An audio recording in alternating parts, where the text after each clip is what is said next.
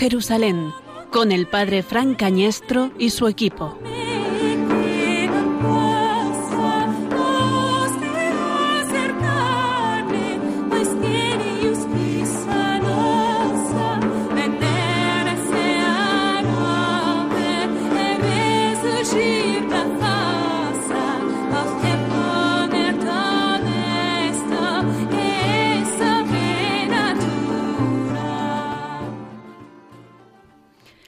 En aquel tiempo, un escriba se acercó a Jesús y le preguntó, ¿Qué mandamiento es el primero de todos?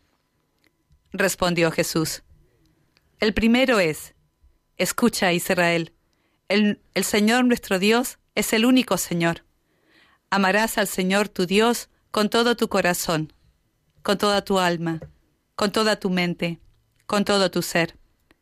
El segundo es este amarás a tu prójimo como a ti mismo. No hay mandamientos mayores que estos. Él replicó, Muy bien, maestro.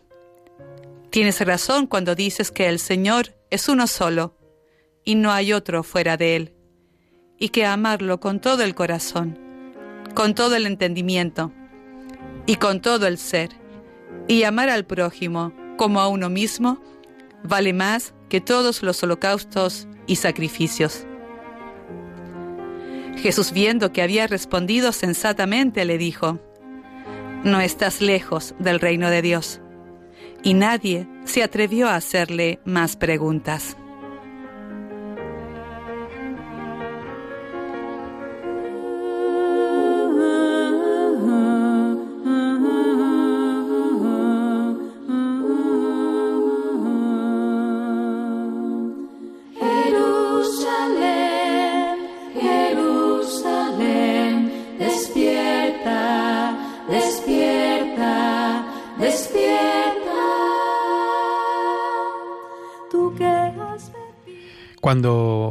Pasado mañana peregrinemos a Jerusalén con Radio María y con tantos peregrinos, nos encontraremos en los edificios de Israel la mezuzá, a la derecha, en la jamba derecha de cada puerta del hotel, de cada edificio, de cada comercio, de cada bloque de vecinos.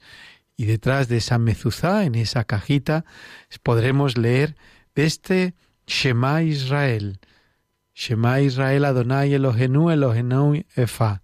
Escucha Israel, el Señor nuestro Dios es el único Señor.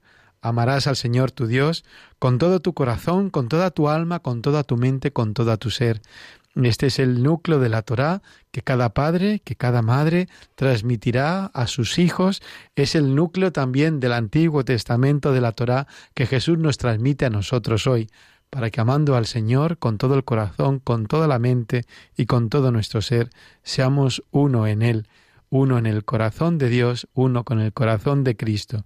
Shema Israel, Adonai, Elohenu, Elohenu, Eja. Tú que has probado la ausencia de tu Dios, despierta, despierta, despierta Jerusalén.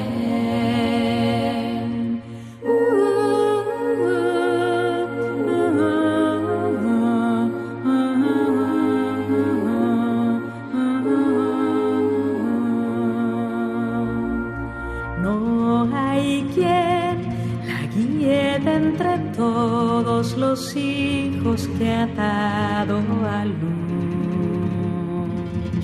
No hay quien la tome de la mano de entre todos los que ha criado.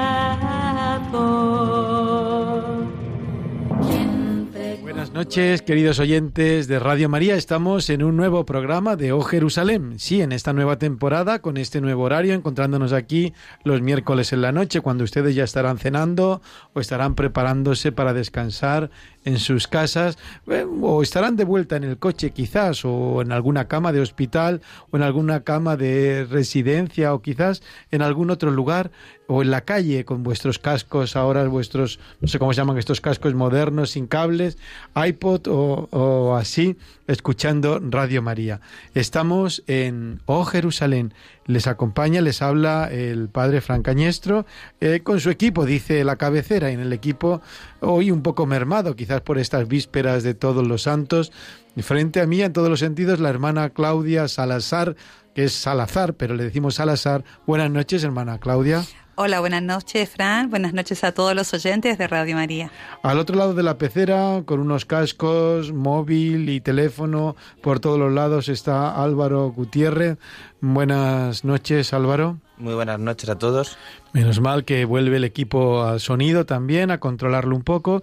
Y esta noche tenemos como invitada, como parte del equipo de esta noche, de este programa, tenemos a tres personas, pero presentes aquí en el estudio tenemos a doña Consuelo eh, Ferrero, que estudió magisterio y también es licenciada en historia por la Universidad Complutense de Madrid. Buenas noches, Consuelo. Hola, buenas noches. Estoy muy contenta de estar con vosotros esta noche. Ah, nos alegra, Muchas gracias. Nos alegra mucho que estés aquí con nosotros y con todos los oyentes de Radio María. Y al otro lado del teléfono tenemos a dos invitados excepcionales. Uno, la hermana Glenda, que dice el equipo de sonido que no hay manera que coja el teléfono, pero como ya nos está enterando, pues lo decimos, la hermana Glenda, y también estará el padre Pedro, posiblemente, pero o lo adelantaremos o lo adelantaremos un poquito más adelante. Sin nada es imposible para ti, porque tengo miedo. Sin nada es imposible para ti, porque tengo miedo. Sin nada es imposible para ti.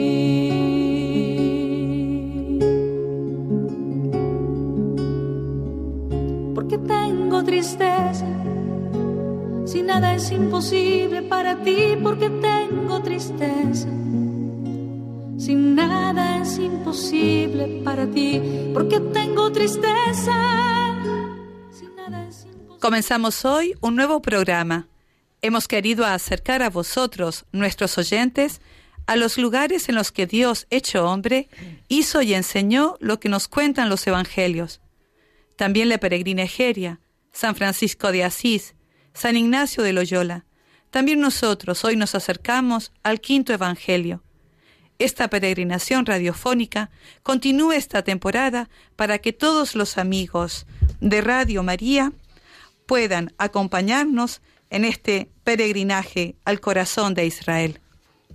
Y se pueden comunicar con nosotros a través del Twitter, arroba OH o también a lo que es el correo de Radio María, OH Jerusalén, arroba es Ahí le podemos atender todas las dudas, todas las sugerencias y todas las aportaciones que tengan que hacernos. Así, un día más les acompañamos en Oh Jerusalén desde Radio María.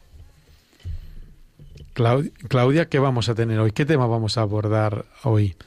Nos vamos a abordar el tema de la Tierra Santa, ¿no? El tema. Pues sí, estamos en la Tierra Santa, pero en una época particular, tal vez difícil a veces para entender, porque la de media, la época feudal, y estas peregrinaciones que estuvieron rodeadas ¿no? de esta situación de guerra, tal vez mal llamada Guerra Santa. Eh, Consuelo, estábamos comentando recién, ¿verdad? Esto que, que no se puede llamar así. Entonces, como el padre Fran nos ha dicho, nos acompaña Consuelo, que nos va a ilustrar un poco con datos objetivos, la hermana Glenda y también el padre Pedro González. Sin nada es imposible para ti, porque tengo miedo. Sin nada es imposible para ti, porque tengo miedo. Sin nada es imposible para ti.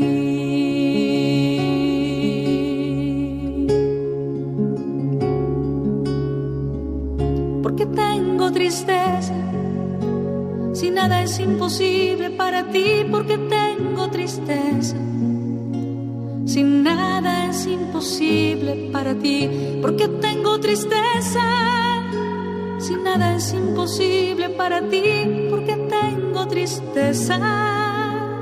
Si nada es imposible Parece que hemos podido ya rescatar, resolver los problemas técnicos y está al otro lado del teléfono Glenda Valesca Hernández. ¿Es así, hermana Glenda? Buenas noches. No, no está. Hay algún problemita mi hermana Glenda siempre está muy ocupada, no obstante, preparando sus giras, siempre con sus historias. Sí, sí, estoy aquí, estoy aquí. Ah, pero está Glenda Valesca Hernández, yo llamándola continuamente y no me coge. Buenas noches. Buenas noches, Padre Fran, y buenas noches, eh, hermana Claudia y toda la gente linda de Radio María. Y todos los, hermanos que nos están escuchando. Bueno, ¿cómo está, hermana Glenda? ¿Cómo está? ¿En qué pues punto, en qué punto del globo terráqueo está? ¿No lo puede decir? No, no, no, estoy, estoy aquí a terraza, a mi diócesis, Acabo de ah. estar en unas jornadas que tienen aquí en catalán que se llama Transmet, de transmitir con este con respecto al sínodo del Santo Padre de los jóvenes. El bisbe, el obispo mío acá de la diócesis ha hecho una jornada de jóvenes y he estado un poquito apoyando a la diócesis estas tareas diocesanas que no salen por internet, pero son tan necesarias, ¿no? Su obispo es don Juan José Sain Meneses, ¿es? No, José Ángel Sain Sí, sí, perdón. José pues Ángel Sain Ah, muy bien, muy bien. Bueno, hermana Glenda, estamos en un programa eh, dedicado a la Tierra Santa y queríamos hablar contigo o con usted, le diremos de usted porque nos ha dicho Claudia que seamos muy formales en esta entrevista y no queremos romper ningún protocolo que le pueda que pueda.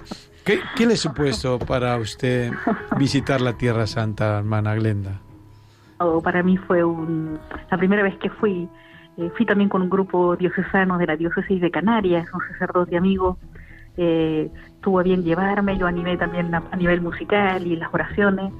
Y para mí fue precioso, fue un renovar vocacional. Yo volví a sentir la llamada que Dios me hizo cuando tenía 15 años, que me llamó a una amistad más especial con Él. La volví a sentir, la volví a experimentar.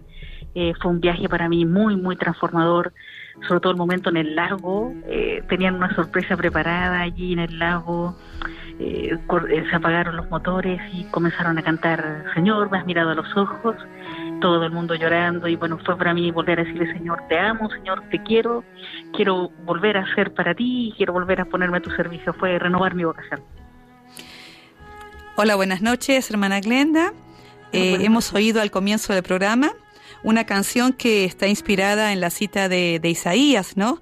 Le canta a Jerusalén.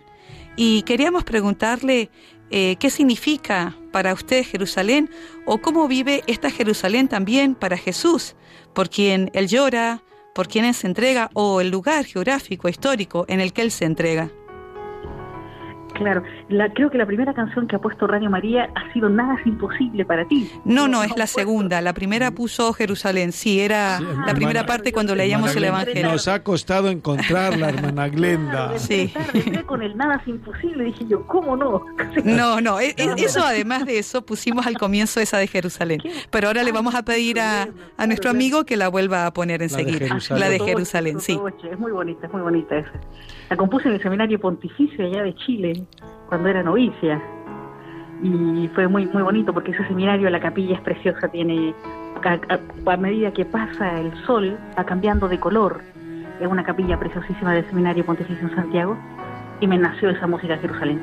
Pero con respecto a tu pregunta, ¿qué significa para mí Jerusalén? Para mí Jerusalén hoy no es un lugar, es una persona para mí Jerusalén, mi Jerusalén, la Jerusalén que todos esperamos es la persona de Jesús, son sus brazos, es su corazón, es su presencia, es su banquete, es, es, Él, es Él para mí Jerusalén, hermana Claudia. Y ante esta Jerusalén Jesús llora, ¿no? Sí, sí. Le duele. hablando, hablando como, como Él como hombre, eh, como verdadero hombre, verdadero Dios, verdadero hombre, por supuesto, Él le conduele Jerusalén, porque también Jerusalén, desde el otro punto de vista, somos nosotros, eh, somos su pueblo, somos la promesa de ser hijos de Dios y, amarle como Él espera ser amado. Y Jerusalén, o sea, nosotros casi nunca le amamos como Él espera ser amado, casi nunca le recibimos como Él espera ser recibido. Y Él llora por Jerusalén porque esta Jerusalén no termina de reconocerle como nos pasa a nosotros en el día a día pues en el día de hoy, de los que no me están escuchando, ¿en cuántos momentos has visto a Jesús? ¿Le has reconocido? ¿Le has acogido en tu corazón? Estamos ocupados o entretenidos, pero yo creo que esta Jerusalén por la cual Jesús llora es una Jerusalén que, que eso, que, que no le reconoce, que no le quiere, que no quiere ser su amiga, que lo rechaza y termina matándole, ¿no? Esta es la Jerusalén que somos nosotros para Jesús, sí. Escucha a ver si se reconoce. Ah, sí. Despierta, despierta, despierta. Tú que has bebido el cáliz de amargura, probado la ausencia de tu Dios. Despierta, despierta, despierta, Jerusalén.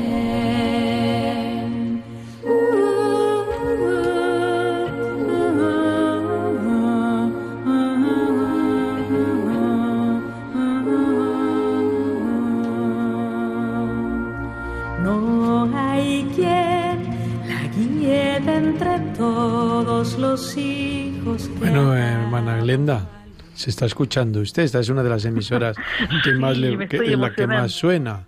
En la que más, Me estoy en la que más suena, ¿verdad que sí?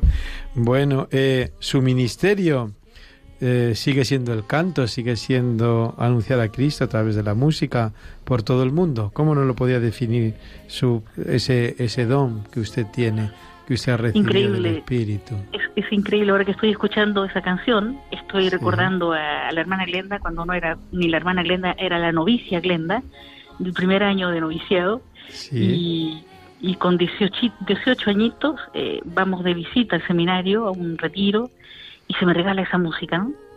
Luego, más años más posteriores, yo la grabé y la grabé con esos arreglos, y yo nunca imaginé que Dios quería que yo le sirviera a través de este ministerio, y para mí es un servicio, si hablamos bíblicamente, un poquito profético, en el sentido de hablar al corazón de las personas, de ministrar, como usa la palabra los protestantes a veces o el grupo carismático, eh, hablar al corazón de las personas para que se queden con Dios. O sea, no, no está en la pastoral que hacemos en el entretenimiento, sino en, la, en el carisma profético de hablar a través de la música al corazón de las personas para que se queden con Dios dentro. No hay mayor consolación, como dice la canción, ¿quién te conduele?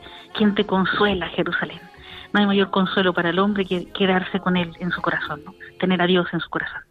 En estos días que estaba en el concierto que dio la parroquia, concierto oración, ¿no? Ese era en San Bonifacio y contaba usted parte de su historia, parte de su historia vocacional, parte de su vida, acompañada con los cantos. Yo creo que, que es, un, es un ministerio muy hermoso, ¿no? Que llega también a tantas personas. Todo el mundo quería y quiere, ¿no? Aunque usted va a seguir dando ahora conciertos, como nos dirá Claudia, aquí en nuestro Madrid, eh, pues todo el mundo quiere no acercarse a Jesús también o muchísima gente le, le es muy útil este ministerio. ¿Cuántos años lleva? Son muchos años los que lleva y cuántos Sí, discos sí. tiene. Se puede preguntar eso, llevará cuenta, Claro, supongo claro. que un, un disco para usted será como un hijo o algo Es así, como- ¿no?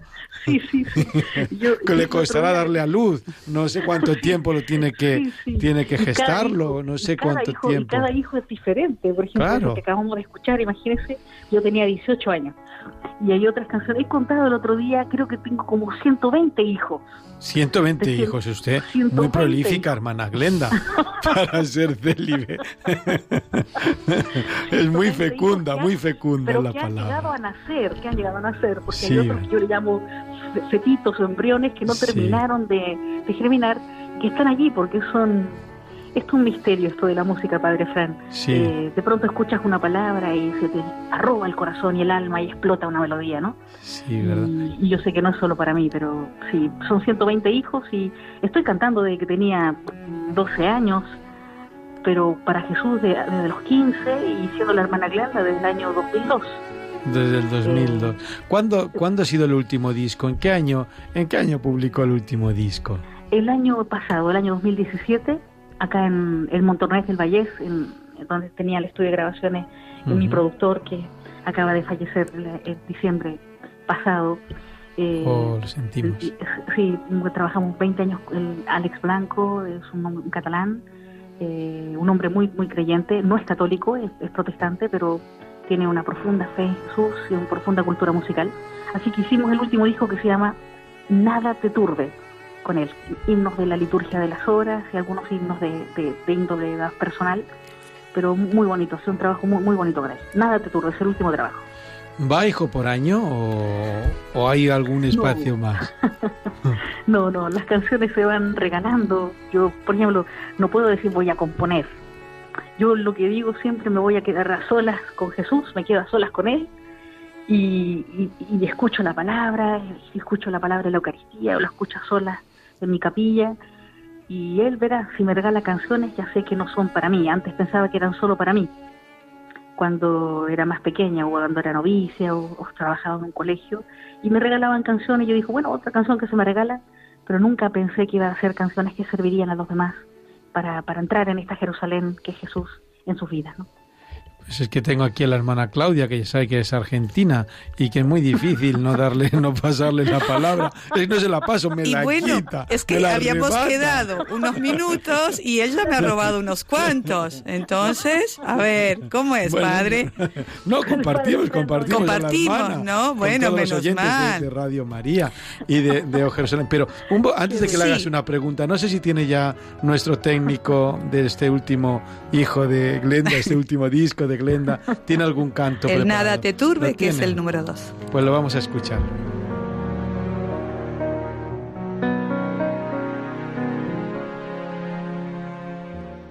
Nada te turbe, nada te espante, todo se pasa, Dios no se muda, la paciencia. Todo lo alcanza, quien a Dios tiene nada le falta,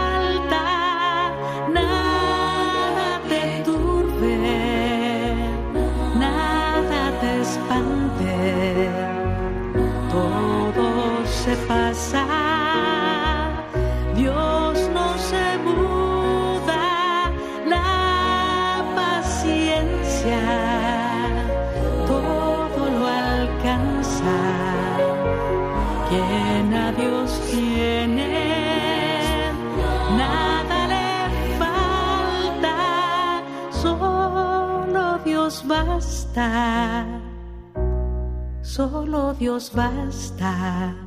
Hermana Glenda, me han concedido la palabra. Hola.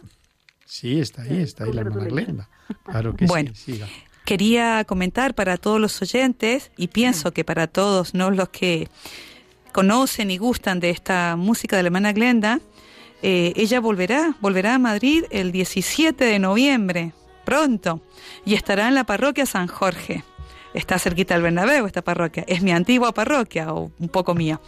Y estará a las 19.30 horas. El día 23 de noviembre, la semana siguiente, estará en Cristo de las Victorias, también a las 19.30, y al día siguiente estará en Las Rosas. Son tres días que podremos disfrutar de su presencia y de música. 17 noviembre San Jorge, 23 de noviembre Cristo de las Victorias. Hermana Glenda, Dígame, Padre Fran. ¿cuántos conciertos al año tiene usted? O, o- o recitales, conciertos. Sí. Tiene, tiene muchos, ¿no? Sí, depende, porque claro, algunos no los cuento como concierto, como cuando estuve con el obispo, apoyando Ah, claro. en un taller, claro, eso como que no se sabe. Pero oficialmente, claro, hay los que salen, por ejemplo, como conciertos tales eh, o en, en el mundo, son como 30, 40, 40 al año. me 30, parece. 40 al año, ¿verdad? 30, 40 al año, sí. Sí. Pero hago más cosas, ¿eh? ¿Hace más cosas? Sí, porque ¿Y cómo- no solamente canta, Padre Fran. No me diga que también baila, hermana No, pero ella Glenda. estudió psicología, es capaz de acompañar y de escuchar a la gente. Cuénteme, no me, no me asuste. Me encantaría, me encantaría bailar, pero en el noviciado ya me descartaban las hermanas. Ah. Soy un desastre. A mí me pasaba eso con la voz, imagínense.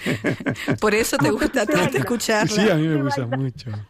Pero, hermana Glenda, claro, es que supongo que, que exige mucho tiempo esa preparación. Le dejo a la hermana Claudia que quiere hacer una preguntita Sí, es más. que aquí Claro que estoy, sí. bueno, a las Sí, señas, qué claro. barbaridad. Es No, pero es este, un- una luchadora, una sembradora del Evangelio, como es la hermana, le pregunto, ¿cuál es su cruzada, hermana, actualmente?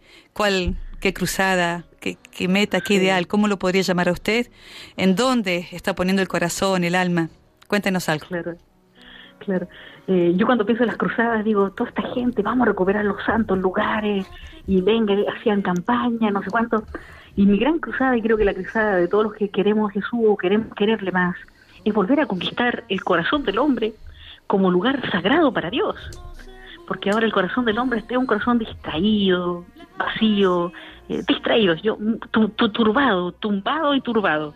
Entonces, ojalá podamos volver a reconquistar, y esa es mi gran cruzada, y invito a todos a que nos, nos embarquemos en esa cruzada, con todo lo que somos y todo lo que tenemos, en volver a conquistar el santo lugar, que el santo lugar es el corazón del hombre, para que vuelva a religarse, vuelva a unirse, a reconciliarse, a abrazarse con su Dios.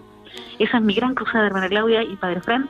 Yo lo hago a través de la música, del acompañamiento, de la psicología, de, la, de lo que sea, y creo que todos los que estamos aquí estamos intentando recuperar los santos lugares, sobre todo el corazón del hombre, para Dios. Muchas gracias. Yo ya me despido porque el padre Fran me ha dicho que le toca ahora a él. No, yo ya antes de despedirla, eh, porque sí, ya eh, le agradecemos mucho que haya estado con los oyentes de Radio María aquí en O Jerusalén, aunque hoy hablamos de la Tierra Santa, pero es que la Tierra Santa es la que la ha inspirado, como bien nos ha dicho, pues toda su música, todo su canto. Nos lleva a los hermanos protestantes ventaja en la música, hermana Glenda, y con esto acabo a la vez que le agradezco su presencia aquí. Claro, yo creo que nosotros empezamos con la música cristiana desde, desde hace dos mil años, ¿verdad? Y la hemos tenido en un puesto privilegiado, pero lo hemos suscrito, suscrito, ¿cómo se dice? Circunscrito. Circunscrito, sí. Solamente circunscrito solo a la liturgia. Y entonces hemos mirado el resto de la música religiosa, la hemos mirado más como entretenimiento, como una, no sé, como una entretención. Y tengo una amiga teóloga que en, Roma defendió una tesis diciendo que parte de la teología fundamental eh, debería ser, eh, la música es como un acto teológico. Eh, en el sentido que no solo es una servidora de, para la liturgia, sino para todo el proceso de fe del creyente, acompaña al creyente en toda la etapa de su vida, acompaña en la oración, acompaña en la catequesis, acompaña... Entonces, yo creo que la parte protestante sí está invirtiendo. Eh, a veces nosotros estamos preocupados mucho por la acción social y hay que seguir haciéndolo, ¿eh? y los protestantes también. Pero ellos invierten mucho en películas, por ejemplo, tienen películas preciosas, tienen discos, eh, música, bandas. O sea, no es como nosotros que tenemos que andar recogiendo fondos para sacar el próximo disco. No, la iglesia se lo paga, la iglesia diezma. O sea, hay todo un apoyo eh, impresionante y en esto creo que nos llevan ventaja. En el, el, valor que ellos le dan a la música no lo ven como la parte decorativa, sino como una parte verdaderamente teológica y evangelizadora. Pues muchísimas gracias. Usted es pionera en este ministerio, también en la parte católica.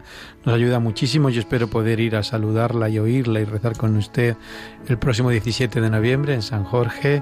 Y me gustaría ya para acabar invitarla, no, no digo con una fecha, sino una invitación abierta, para que no me pueda decir que no, invitarla alguna vez a la Tierra Santa a que nos acompañe en una peregrinación.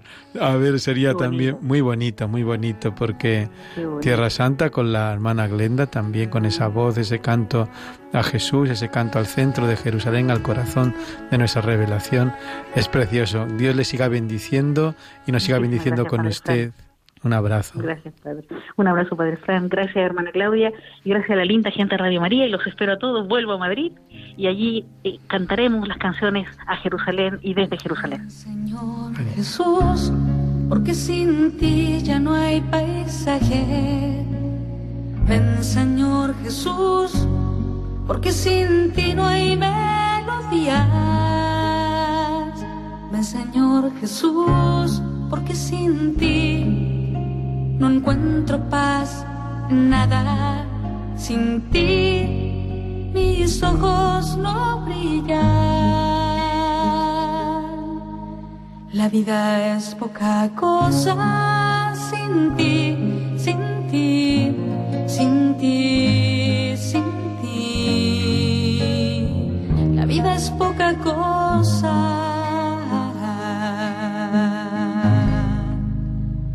Ven Señor Jesús, ven pronto a mi vida, ven pronto Señor, ven pronto, porque sin ti yo no quiero con alma, ya mis manos no sirven, ya no escucho latidos, ya no abrazo con fuerza, mi corazón no se ensancha, mi sonrisa no es plena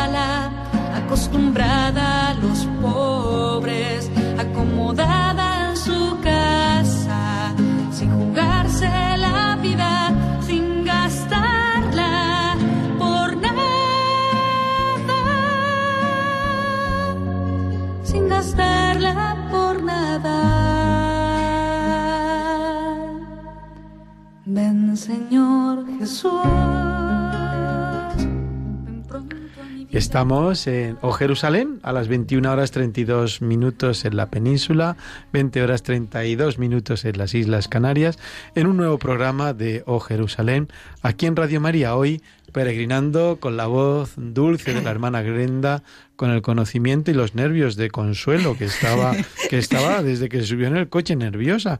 Ahora dice que se le ha pasado, que esto es peor.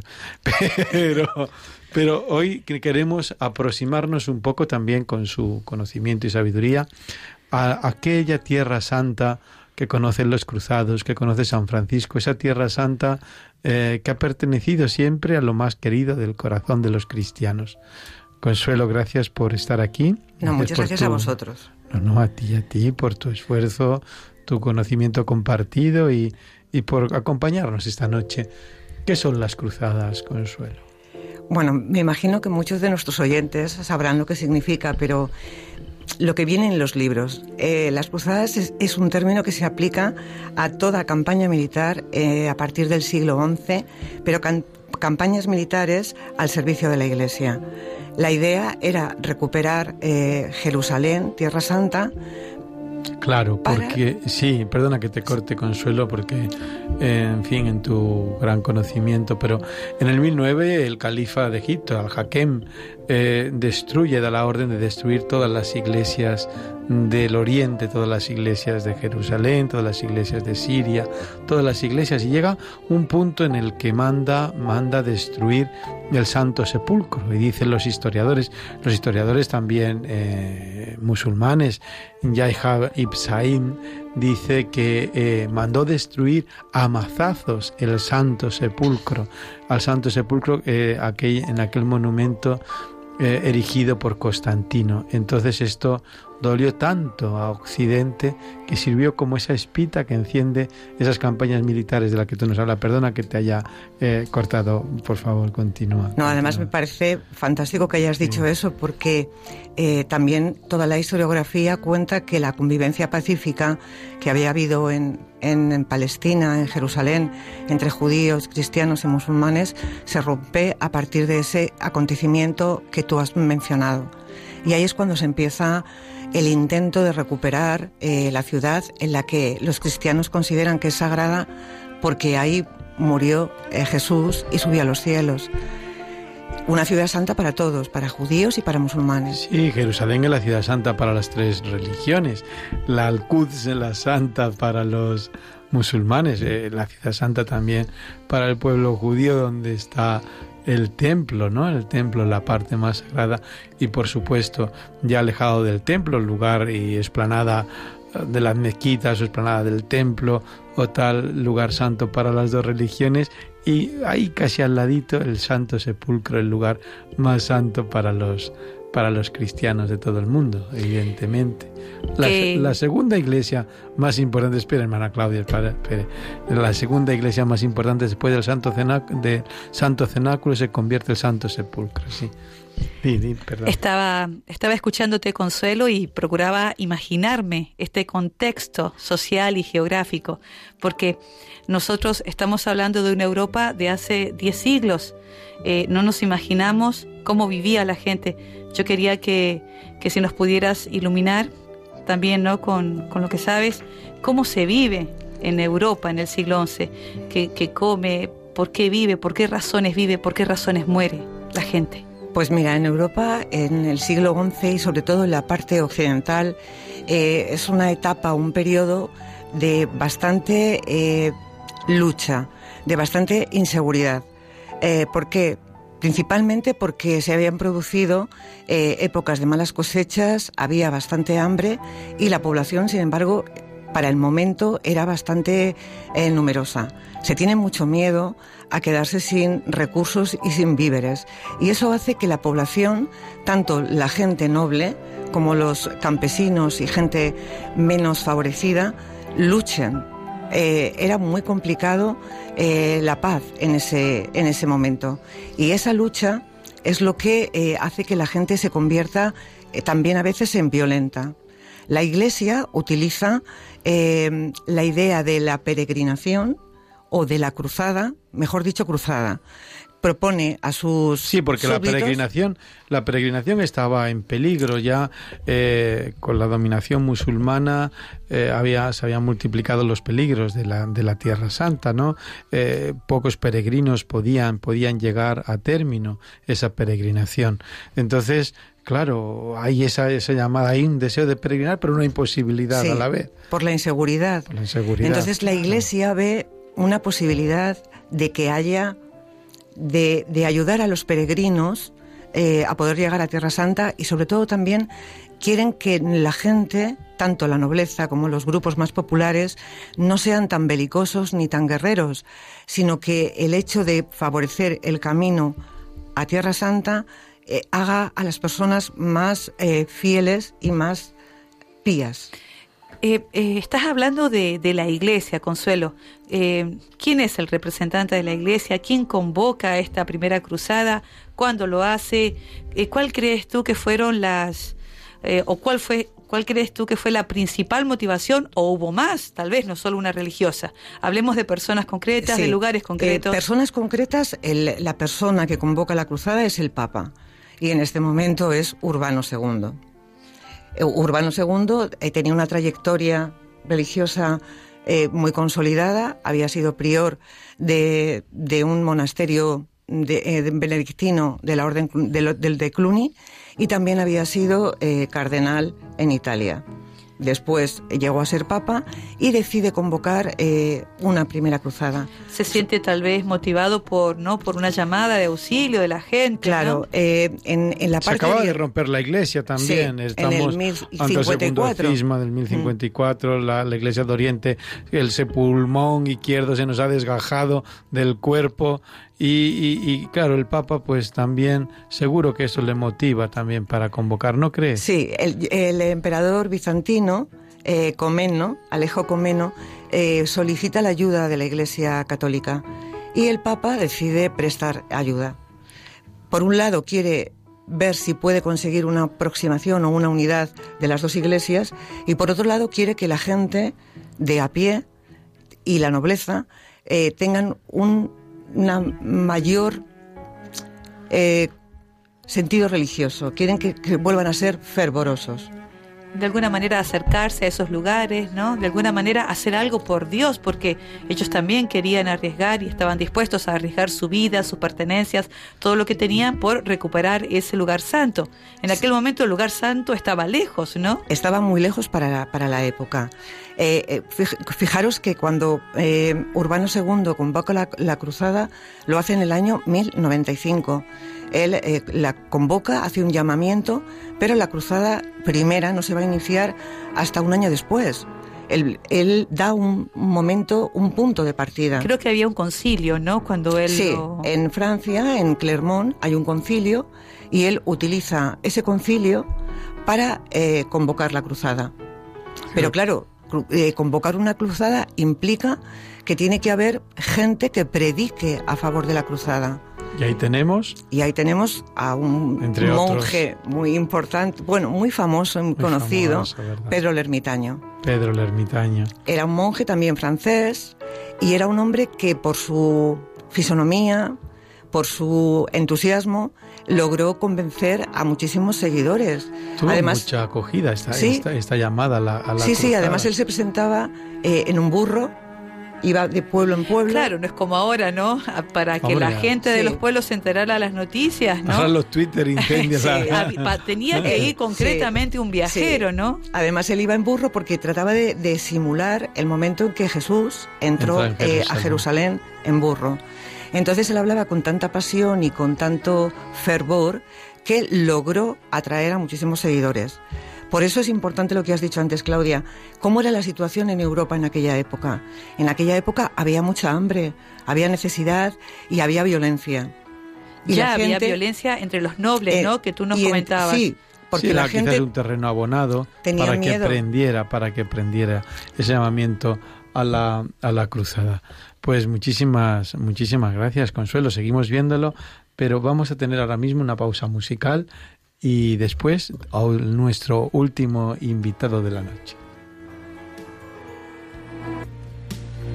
Desde el principio cuando te necesité, desde el momento cuando la mirada se, desde ese día cuando sola me encontraba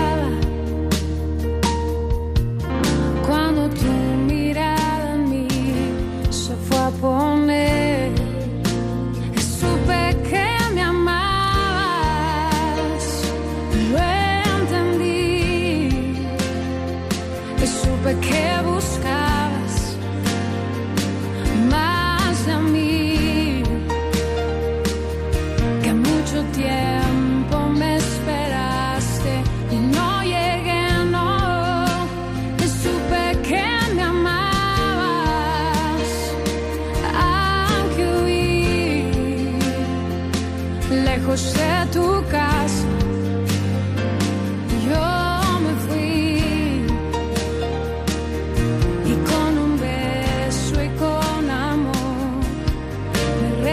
Jerusalén, en Radio María, se pueden comunicar nuestros oyentes, además de MAF, que nos ha escrito 25 Twitter, eh, Antonio. Oh, no sé cuántas gente, gentes más nos está escribiendo por aquí, Joaquín, muchos de nuestros oyentes se ponen en contacto eh, con nosotros. Eh, hoy tenemos al otro lado del teléfono al padre Pedro González. Buenas noches, Pedro. Buenas noches, ¿qué tal? Pues muy bien, una alegría tenerte con nosotros y con todos los oyentes de Jerusalén. Pedro, ¿ha sido elegido comisario de la Tierra Santa? ¿Es correcto la información o es un bulo de las redes? Ya, hace tiempo de eso. Fui elegido este verano, lo que pasa que no he tenido, aunque empezamos a ejercer el 1 de septiembre, pero no he tenido casi tiempo porque las peregrinaciones a Tierra Santa nos tienen completamente ocupados. Hay muchas peregrinaciones y pocos guías. Eso suena como... Eso suena a evangelio puro, ¿verdad? bueno, Pedro, para que nuestros oyentes te puedan, puedan saber, ¿qué es un comisario de Tierra Santa? Eh, dínoslo así en breves palabras para que te puedan entenderlo. pues el más o menos el, responsable último, si quieres, o el encargado especial de coordinar todo lo relacionado con la Iglesia y, con la Iglesia hacia Tierra Santa, hacia la Iglesia de Tierra Santa. Un coordinador, digamos, de sobre todo un, también si queremos, una especie de embajador de la custodia de Tierra Santa que tenemos los franciscanos, ¿no? Pues esto, o sea, un embajador para, para un sector de España, porque por ejemplo en España somos tres los comisarios de Tierra Santa que hay, porque son tres las provincias que actualmente, eh, o las tres circunscripciones en que estamos divididos los franciscanos en España o organizados más bien que divididos. Pedro, no sé si me meteré en un lío muy grande, pero estamos uh. hoy, esta noche, con hemos hablado un poquito de la cruzada y yo me, acabo de leer un libro de Chesterton, San Francisco de Asís, en el que nos habla, yo lo he leído y se lo he puesto también a un grupo de alumnos que tengo como una tarea, y, y dice, dice Chesterton de San Francisco de Asís que él se mete en la cruzada, no sé si fue en la cuarta cruzada en la que él se ve, en la que él se enrola, eh, sí, en la, de sí, 1219. 18, 19. 18, 19, sí.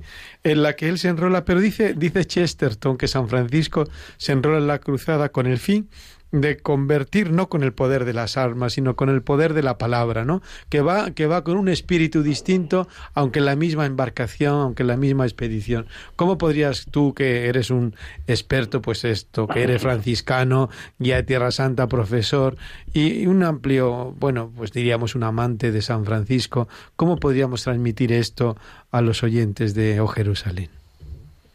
Pues está clarísimo que Francisco no usaba espada, claro que no. Usaba el corazón, usaba la amabilidad, usaba su, su pobreza, su sencillez, su ir por la vida a pecho descubierto. Y entonces esto fue lo que le hizo precisamente allí al, al, al, este, al, egipcio aquel, ¿no? Al sultán, al sultán de, de Damieta, fue lo que le hizo moverle también, a, primero a la, a la curiosidad de este hombre, ¿qué, me viene diciendo? Si esto no es normal que vengan aquí estas, estas personas desarmadas y con, con este talante abierto y de amistad, ¿no? O sea, le dejó, digamos, confundido, desarmado, porque no era normal que, que, que este fuera el estilo de los cristianos que se acercaran por allí a principios del siglo XIII, ni en la cuarta, ni en las cruzadas anteriores, ni en las posteriores que hubo, ¿no?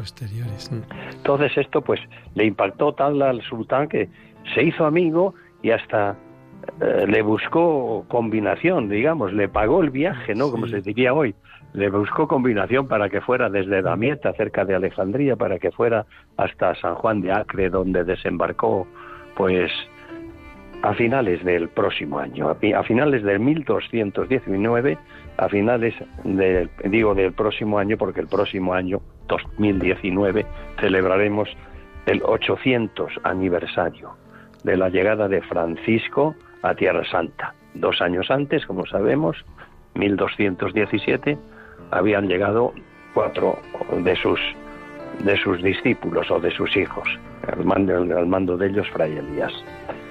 Pues así es el estilo de Francisco y así también queremos que sea el estilo de los franciscanos cuando vamos allí. No, no intentamos polemizar, ni intentamos agredir, ni intentamos ir por las bravas a hablar con los musulmanes, sino si te encuentras, pues normal, natural, y digo musulmanes, o, podía decir también judíos, que es lo que hoy hay, además de los poquísimos cristianos, ¿no? Muchas gracias. Buenas noches. También les saludo porque eh, no me he presentado todavía. Le saluda la hermana Claudia, que colaboro con el padre Fran en este programa. Y al hilo de lo que venía comentando, padre, ¿no? Este, este ser franciscano, paz y bien, ¿no? Tan grabado en el corazón. Ese saludo, ¿no? Tan, tan, tan importante, ese estilo para todos nosotros que nos cruzamos a los franciscanos en Tierra Santa. Una pregunta tal vez muy general que le hago, pero que, lo puede, que la puede usted responder de un modo personal, si quiere. ¿Qué mm. significa la Tierra Santa para los franciscanos? ¿Qué significa estar allí? ¿Qué significa caminar allí, vivir, morir, arriesgar, rezar? ¿Qué significa para un franciscano Tierra Santa? Bueno, Francis, eh, Tierra Santa se la ha calificado, se le ha titulado como el quinto evangelio. Vivir la Tierra Santa, peregrinar en Tierra Santa, es como leer un evangelio el quinto, ¿no? Entonces, para nosotros significa, pues, eh, el comienzo de nuestra misión, porque daos cuenta que en aquel tiempo, estamos hablando a principios del siglo XIII, no había más misiones que la entre infieles y por infieles se entendía musulmanes. Musulmanes en la Europa que, que nosotros que la Europa que conocíamos era Europa y alrededores en torno al Mediterráneo. No había más mundo que el norte de África y el Próximo Oriente y el norte de África y el Próximo Oriente pues eran eh, pues musulmanes no entonces para nosotros eh, la misión comenzó con ir a Tierra Santa ir a país, a tierra de infieles. Ir a Tierra Santa significaba no solamente ir a misionar, sino ir a revivir el Evangelio como Francisco nos lo había, lo había transmitido a aquellos primeros cinco hijos que fueron a Tierra Santa. Entonces para nosotros es como una herencia de Francisco. ¿Cómo no vamos a ir a Tierra Santa si fue allí nuestro Padre contra viento y marea? Ahora que nosotros tenemos más facilidades, pues con mucha razón. Y a mí, desde luego, yo fui a Tierra Santa hace ya muchos años, 48, por primera vez. Pero tienes, tienes más de 48, Pedro. Alguno más, alguno más. Eso no se pregunta. Sí, pero se responde fácilmente. Sí, sí tengo, tengo, tengo 72. Ay, Dios mío. Pero mira, eh, hace 48 que fui por primera vez, y aquello me, me, me encantó de tal modo, me, me cautivó de tal modo que no ha pasado un año sin ir. Y eso que he estado más de 30 años dedicado a la enseñanza en un colegio, con lo que eso conlleva de atadura y de no poder. Siempre buscaba, aunque fuera de, en época de vacaciones, una semanita para poder ir a Tierra Santa. claro, y como no podía, y como no tenía medios, pues no podía ir solo tenía que ser en compañía de. ¿En compañía de quién? Pues de un grupo de peregrinos.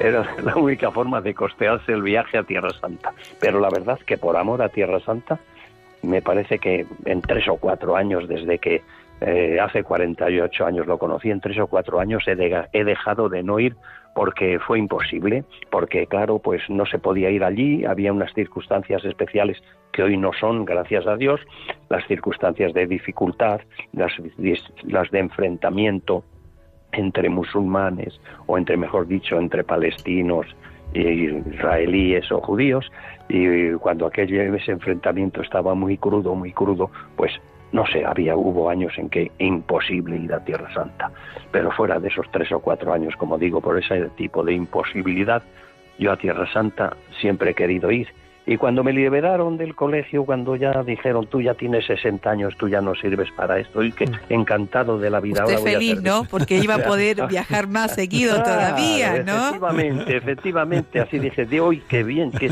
alegría ser ya inútil para un colegio con la cantidad de ganas que tengo de ser útil para otra cosa. Y efectivamente, me dieron a elegir, ¿qué, qué quieres ahora que ya treinta y tantos años en un colegio, qué quieres hacer ahora? Digo, ¿qué quiero hacer? Lo que siempre quise hacer ir a Tierra Santa, llevar a la gente, conocer, que la gente conozca Tierra Santa. Y ahora me dicen, ¿y no te cansa? ¿No te cansa? No, no lo conoces ya todo, digo sí, pero quiero que los demás lo conozcan, quiero transmitir, porque como yo he sido profesor, me encanta que la gente disfrute de la Tierra Santa y yo disfruto enseñándosela a ellos. Así es, sí. Ya, ya, muy bien. Pedro, mira, los últimos dos comisarios han venido a este programa de O Jerusalén. Yo quisiera emplazarte hoy para que un día nos puedas acompañar, un miércoles nos puedas acompañar una hora aquí en directo. Nosotros te llevábamos de problema. Nos gustaría, si a ti te parece bien, con esa experiencia tuya que nos acompañaras, ¿te parecería bien? Pues bien, nos ponemos de acuerdo a ver cuando encontramos un miércoles en que yo esté aquí. Eso sí, porque ahora te estás desquitando de esos 30 años de profesor. Muchas gracias está recibiendo, padre, ¿eh? así que tendrá que repartirlas para los pobres que no podemos viajar tanto. La verdad que tengo suerte porque mm, no me cansa. Todo el mundo dice, pero bueno, ¿y no te cansa? Digo, sí, pero ya descanso y en tres días me recupero y otra vez me pongo a tono. Claro, no se necesita más descanso. pues sí, no hay problema. Un miércoles que, que esté por aquí, pues sin duda que iré con vosotros, porque me gusta que la gente sepa las cosas de Tierra Santa. Me encanta pues, que esto que llevo dentro desde hace tantos años se pueda transmitir, se pueda compartir. Nosotros encantado de tenerte, de tenerle aquí, de compartir su conocimiento su experiencia con todos los oyentes de O Jerusalén. Un abrazo, Padre Pedro. Gracias, muchas gracias a vosotros por haberme escuchado este ratito. Escucha Israel, el Señor nuestro Dios, el Señor uno es y amarás al Señor tu Dios con todos los oyentes de O Jerusalén, aquí en Radio María. Esto ha sido todo en este miércoles 30 de octubre. Es 30, ¿verdad? 31. Ah, es 31. 31. Mañana los santos. Sí, mañana sé que es los santos, porque estaba yo confundido. Gracias, Consuelo. ¿Se te han ido los nervios? Totalmente. Totalmente. Ahora, tenía muchísimas cosas más que contaros, ¿eh? Bueno, que lo pues, bueno, pues ven otro día, Consuelo. Nos al, sí. nos al siguiente programa. Hermana Claudia, muchas gracias. Buenas noches, muchas gracias a todos. Um, Álvaro, muchas gracias por eh, tu, eh, tu dirección técnica en esta noche. Queridos oyentes de Radio María, Dios les bendiga siempre a través de la Virgen, a través de los santos. En tu casa y en tus puertas estará.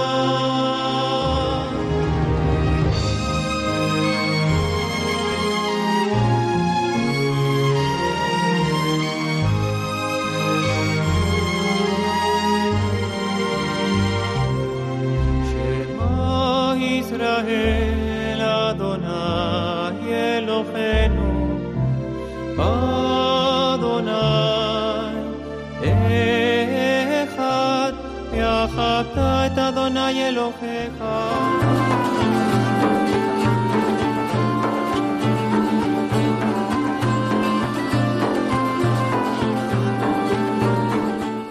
Han escuchado Oh Jerusalén con el padre Frank Cañestro y su equipo.